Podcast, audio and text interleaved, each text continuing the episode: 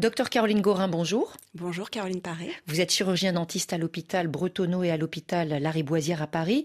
Quand on veut garder de bonnes dents, quels conseils en matière d'alimentation? C'est très compliqué comme question et à la fois très simple parce que c'est du bon sens.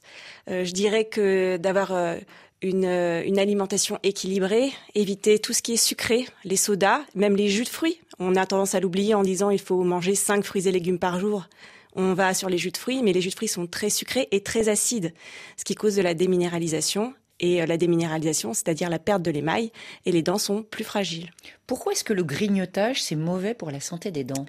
Bah, il faut imaginer que les bactéries qui sont dans la bouche adorent le sucre. Donc plus on leur en donne, plus elles prolifèrent et plus elles détruisent les dents. Est-ce que certaines euh, mauvaises habitudes sont encore plus néfastes pour euh, les dents quand elles concernent les enfants, les tout petits?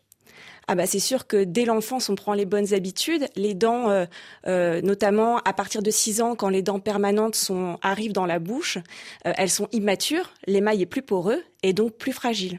Quand on parle de la carie du biberon, qu'est-ce que c'est précisément? Eh ben, c'est le syndrome du biberon. C'est en fait des enfants qui euh, vont avoir tout le temps du lait à portée de main, donc du lait dans la bouche. Souvent des biberons qu'on laisse la nuit parce que ça les calme, par exemple, ou euh, des tétines sucrées.